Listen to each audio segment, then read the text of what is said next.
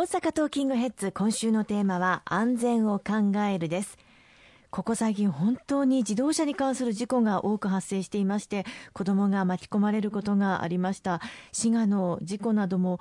ありましたね。そうですね。あの大津市で発生した保育園児たちが巻き込まれたあの交通事故、本当にあのいたたまれない思いです。あの亡くなられた子どもたちに心からお悔やみを申し上げたいというふうに思いますね。またあのその1週間後には千葉県の市原市で公園にまあ車が突っ込んできて、まあ園児たちをかばおうとした保育士の先生がまあ足に怪我をされたという事故も発生をいたしました。まあ次から次へとこの通学する子どもたちあるいは学生さんの列にに車がぶつかる事故が依然としてやまない中でこういった子どもたちの命をどうやって守るのかということをさらに取り組んでいかなければいけないと思いますね。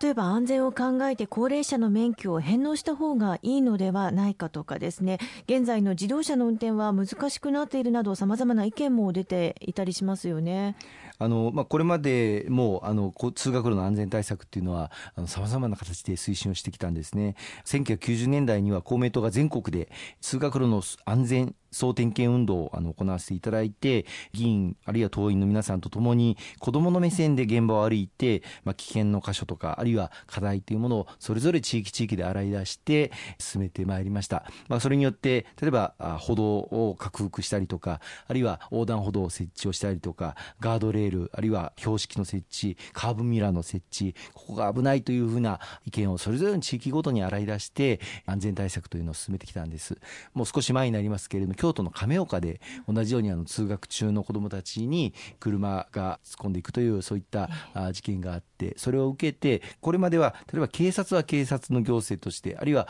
国土交通省は国土交通省のまあ道路行政としてさらには学校現場はまあ文科省の学校の通学路の安全対策としてそれぞれ役所がまあ縦割りで警察国交省文科省と通学路の安全対策というのをやってたんですけれどもこの亀岡の事故を受けて公明党の通学路安全対策 PT で3省一緒にやるんだということをかなり厳しく国の方とまあ協議をして国でやっていく方向性を作ってもらいましてその後、まあ、全国数万箇所の危険な箇所というのを改めて洗い出してこれまでの間通学路の安全危険な箇所というのを対策をしていく予算もしっかりつけていく、うん、そういった取り組みをまあやってきたさなかで、まあ、今回またこのように滋賀の大津あるいは市原で子どもたちを巻き込む交通事故の事案が発生したということでさらに何ができるかということをもう一歩また検討しないといけないというふうに思いますね。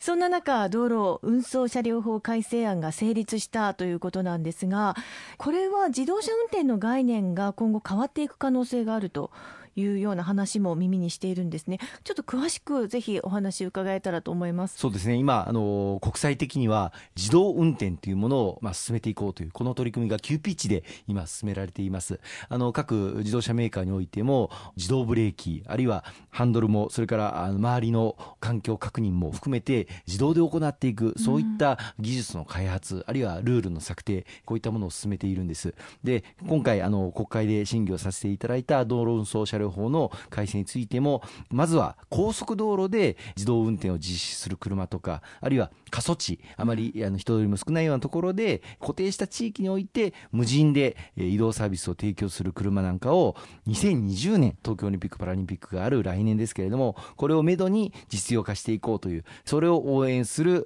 法改正をさせていただいたんです自動車運転の概念が本当にガラッと変わってしまうということなんですね。そうですねまずは2020年に限られたエリアで自動運転というものが実際に行えるようにしていこうということ、まあ、合わせてあの道路交通法の改正というのも今回改正させていただくんですけれどもその導入を目指していこうと。で、まあ、将来的には完全自動運転つまりエリアも限定することなくですねどこでも自動で運転できるという時代を目指してはいるんですけれども、まあ、それはもう少しまだ先なんですがまずは限られたエリアでつまりそのエリアを限定しないと道路標識とかあるいはその道路の地形とかこういったものをまずはその車に記憶をさせてその記憶させた地形でのみ自動運転を行えるというところからまずは始めないといけないんですよね。はい、まあ、その後将来的には、えー、どんなところでも例えば人が歩いてくるあるいは他の車が予期してなかった動きをした時にちゃんと止まれる、えー、そういったどこでも自動運転で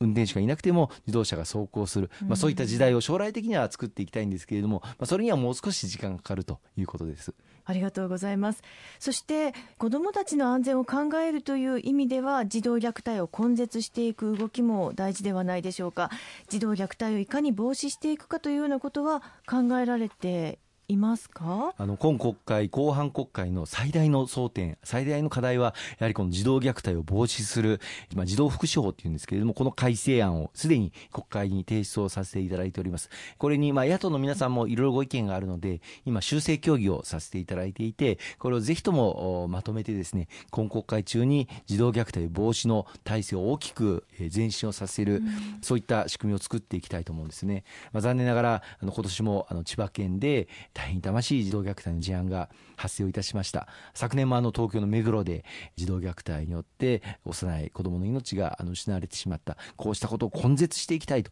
いう思いから今回の法律案の中には、まあ、公明党の強い主張もありまして子どもの権利をしっかり擁護していくということが明記をされて